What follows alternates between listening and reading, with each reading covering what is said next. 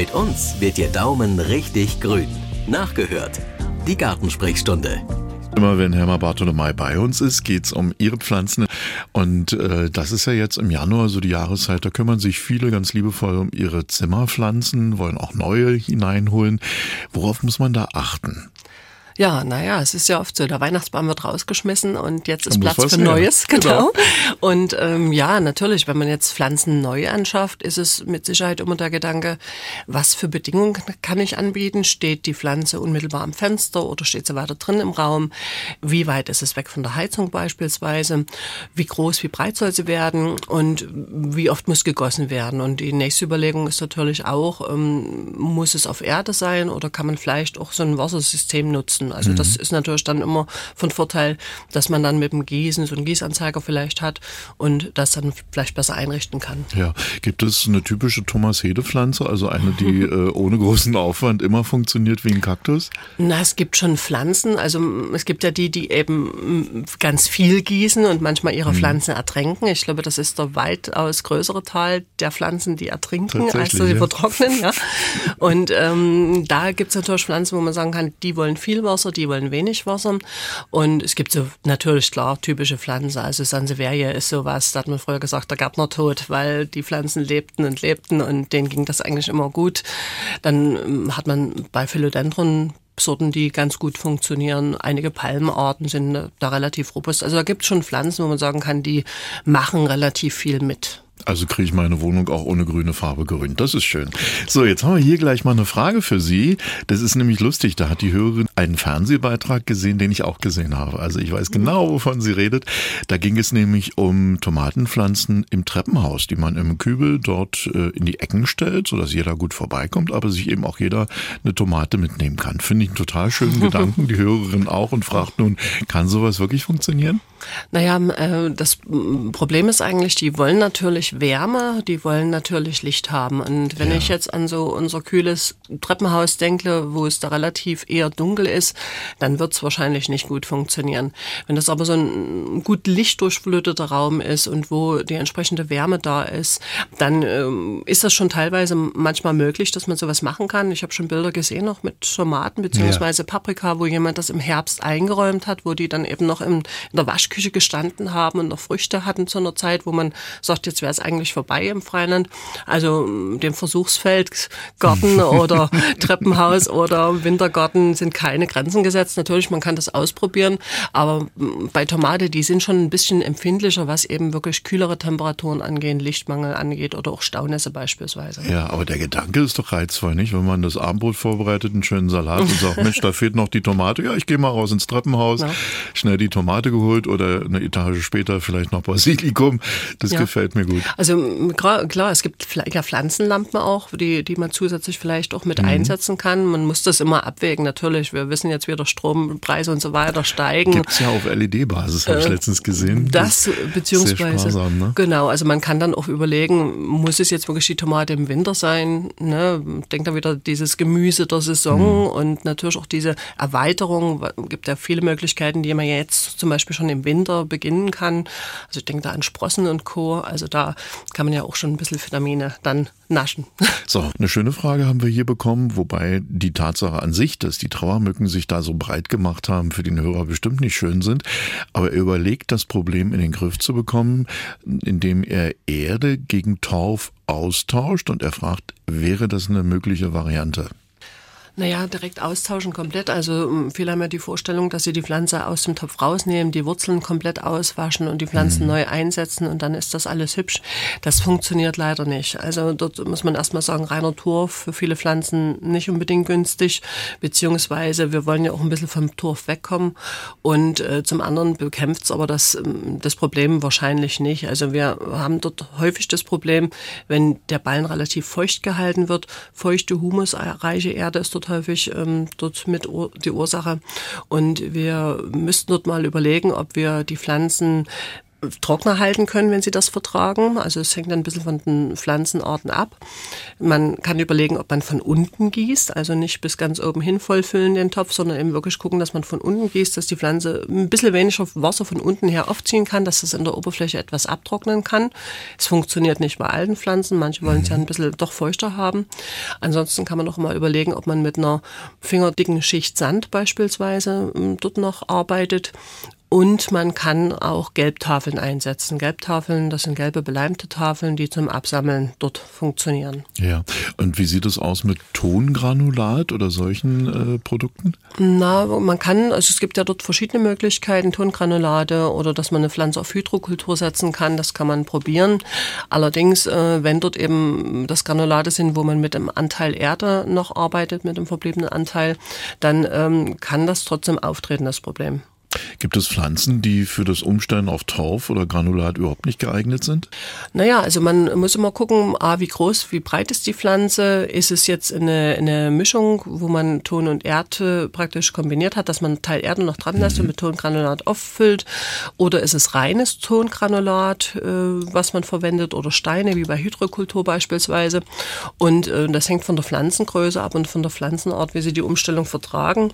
Man guckt dort natürlich auch die Topfgröße, Größe, wenn dort Wasserstandsanzeiger sind, dass die auch vernünftig dann drin äh, stecken dort in der Pflanze und äh, entsprechend sucht man das aus. Aber es geht bei vielen Pflanzen in der Umstellung. Man äh, sollte sich dort aber nochmal direkt beraten lassen im Markt, weil es auch wirklich von der Pflanzengröße und von der Pflanzenart abhängt. Mhm. Unser Redakteur hat gerade gesagt, wir sollen mal ans Telefon gehen. Hallo? Wir essen schon Jahre Kaki und diesmal war in der Kaki zwei Kernchen. Nur habe ich eine Frage, kann man die einpflanzen, die Kerne? Ja, also wir haben ja immer wieder Telefonate, wo jemand Kagi oder Avocado-Kerne einsetzt und viele berichten ja, dass sie ganz gute Erfolge haben und äh, das kann man gerne probieren. Wichtig ist natürlich, dass das ein ordentlich ausgereifter Kern ist, dass man dort Erfolg hat, aber gerne probieren. Also das wäre dann natürlich bei uns als Kübelpflanze, das heißt also man könnte die im Sommer rausstellen, müsste sie im Winter wahrscheinlich wieder reinnehmen ähm, und äh, dann natürlich ist die Frage, ab wann würden die dann tatsächlich tragen, wenn sie überhaupt tragen. Ja, ja aber ich drücke mal die Daumen, dass ja. was rauskommt. Also überraschen lassen. Und klar, die Temperaturen in den letzten Tagen, die waren ja fast frühlingshaft. Mit Winter hatte das nicht viel zu tun. Und da kommen natürlich auch Fragen in diese Richtung. Hier zum Beispiel die Frage, kann man bei den warmen Temperaturen jetzt schon mit der Gartenbestellung beginnen? Also alles ein bisschen vorziehen oder sollte man lieber abwarten, bevor man mit dem Aussehen und so weiter beginnt? Ja, das schöne Wetter verlockt natürlich. Das sehe ich völlig ein. Aber es gibt natürlich natürlich Sachen, wo man jetzt einfach noch warten muss. Normalerweise, wenn man jetzt überlegt, wir haben ja doch noch ein bisschen hin bis zum Frühjahr und äh, es kann durchaus noch mal kalt werden. Wir haben das ja regelmäßig erlebt. Es gibt Arbeiten, die man jetzt schon machen kann, natürlich. Also was liegt jetzt an? Das geht ums Bäume schneiden beispielsweise. Also man kann bei Bäumen schneiden. Man kann äh, natürlich gucken, wie sieht es bei Gehölzen aus, eventuell ein Verjüngungsschnitt. Man muss gucken, was liegt sonst an mit der Erde. Also das Laub wegräumen zum Beispiel auf den Beeten würde ich noch nicht machen. Das würde ich jetzt einfach noch liegen lassen.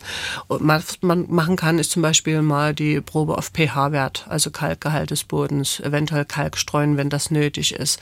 Dann äh, kann man natürlich im Winterquartier gucken bei den Kübelpflanzen. Ist dort irgendwas an Läusen, an Schädlingen, ausputzen, etwas zurückschneiden vielleicht. Äh, mit Aussaat ist es eben einfach so natürlich. Also Kresse haben wir vorhin schon drüber gesprochen. Sowas funktioniert ganz gut. Wer ein beheiztes Gewächshaus hat, kann natürlich auch schon ein bisschen zeitiger loslegen aber ich erinnere mich eigentlich in den letzten Jahren immer wieder dran, wenn wir im Februar dann den Anruf hatten, ich habe 20 Zentimeter schon hochgeschossene Tomaten, was mache ich jetzt damit? Also da nicht zu zeitig beginnen, weil die Pflanzen einfach dann auf dem Fensterbrett vergeilen und wohin mhm. damit? Also wenn ich frostempfindliche Pflanzen habe, die kann ich ja nicht vor Mai raussetzen. Mit anderen Sachen wie Steckzwiebeln zum Beispiel, da können wir im März loslegen. Also das geht ganz gut oder dort kann man teilweise auch etwas vorsehen, natürlich. Aber es sollten gute Bedingungen sein, was Helligkeit Helligkeit angehen und was die Temperaturen angeht. Dann habe ich hier die Frage einer Hörerin, die hat Ende November Schneeglöckchen und Hyazintenzwiebeln geschenkt bekommen und sie fragt nun, kann sie die jetzt in den Boden bringen? Frost ist ja keiner. Also wenn das jetzt wirklich noch in diesen Netzen ist und das hat im Keller gelegen und man hat das jetzt wirklich noch in der Ruhephase, kann man das jetzt durchaus bei milden Temperaturen noch in die Erde bringen und die werden da tatsächlich, wenn sie jetzt nicht schon Verluste hatten, jetzt was die Lagerung angeht, werden sie tatsächlich auch noch blühen im Frühjahr. Und äh, ein Thema für viele ganz interessant haben wir heute an den Fragen gesehen, ist zu Hause schon Vorbereitungen zu treffen auf die nächste Gartensaison. Hier habe ich zum Beispiel eine Hörerin, die würde jetzt schon gern anfangen, Sprossen, Kräuter, Salat oder Gemüse vorzuziehen, um die dann später im Gewächshaus bzw. direkt in den Garten zu bringen. Was muss sie da beachten? Ja, also wir hatten ja darüber schon gesprochen. Also Kresse ist ja, glaube ich, so der Klassiker, den ja. man praktisch wirklich so auf, auf Watte oder Zellstoff besser gesagt äh, vorzieht. Und dann kann man schon relativ immer wieder nachfolgend ernten und nutzen. Dann sind Sprossen natürlich sehr beliebt. Also das ist auch was, was man gut vorkeimen kann und wo man auch immer wieder dann nutzen kann über die Wintermonate zum Frühjahr zu. Wir treiben teilweise Schnittlauch vor. Also der lässt sich ja auch sehr, sehr gut vortreiben. Da kann man auch schon die Spitzen recht gut verwenden verwenden. Dann ähm, in dem Bereich der Salate, die Asiasalate, wenn man also so ein ähm, Gewächshaus vielleicht hat oder auf der Fensterbank das in einem kühlen Raum macht, kann man das auch relativ gut machen. Ich hatte jetzt wirklich bis vor den Frösten immer noch auch auf dem Balkon die Asiasalate, habe ich noch immer ganz gut ernten können, auch bei der Petersilie. Und ähm, da ist das immer so ein bisschen Experimentierfeld. Auch, auch Mangold beispielsweise könnte man ein bisschen vortreiben. Das funktioniert auch ganz gut, wenn man den vom Vorjahr noch im Garten hatte. Die Pflanze steht stehen und man äh, stülpt dort was drüber, kann man das also auch ein bisschen vortreiben. Ansonsten Chicorée-Treiberei, da ist natürlich immer der Vorlauf vom Vorjahr wichtig, dass man die Pflanzen praktisch äh, getrieben hat, dann rausgräbt, in äh, Töpfe einsetzt und dann praktisch dunkel vortreiben lässt. Man kann äh, so diese Chicorée-Treiberei ähnlich ähm, nachbilden, auch mit Löwenzahn, äh, beispielsweise Löwenzahnwurzeln. Da kann man auch wie so eine leichte Treiberei machen und da auch schon diese frischen Blättchen nutzen. Also gibt es verschiedene Möglichkeiten. Gehen wir noch mal ans Telefon. Hallo. Ich möchte gern wissen, ob ich einen großen Drachenbaum, der über 1,20 groß ist, drei Verzweigungen hat, umtopfen kann und in welche Erde, weil ich schon mal eine Palme mit gekaufter Palmenerde aus dem Baumarkt umgetopft habe und die ist mir danach eingegangen, obwohl ich die Wurzeln nicht beschädigt habe. Na, bei den meisten Sommerpflanzen wird irgendwann der Moment sein, dass man sie umtopfen muss. Das muss bei vielen nicht jährlich sein. Das kann also auch in einem längeren Rhythmus sein.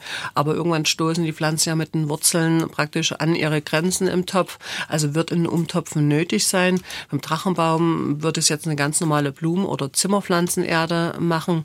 Würde natürlich gucken, dass es eine qualitativ gute Erde ist. Da kann man sich im Gartenmarkt mal beraten lassen. Und wenn man die Pflanzen aus dem Topf rausnimmt, dann mal angucken. Es gibt äh, bei den Pflanzen auch so diesen Moment, wo die so stark verwurzelt sind, dass die selber, man die umtopft, nicht mehr aus diesem stark verwurzelten System herausfinden, also dieses Ringelwurzelwachstum, so wie wir es bei Baumschulcontainerpflanzen kennen, haben wir ja auch bei Zimmerpflanzen. Da müsste man mal gucken, ob man der Pflanze dort raushilft, indem man den Wurzel, das Wurzelsystem leicht etwas anritzt, damit die praktisch dann rausfindet dort. Äh, und da muss der Topf also ungefähr zwei Nummern größer sein vielleicht und dann kann man das Ganze auffüllen. Wichtig beim Umtopfen nicht zu nass halten und dann auch gucken, ist es eine aufgedüngte Erde, muss ich bei Zeiten dann schon nach nachdüngen oder nicht. Die nächste Gartensprechstunde gibt es in 14 Tagen. Für heute vielen Dank, Helma Bartolomei. Gerne. Radio im Internet. Sie können aber auch das Original hören. MDR Sachsen.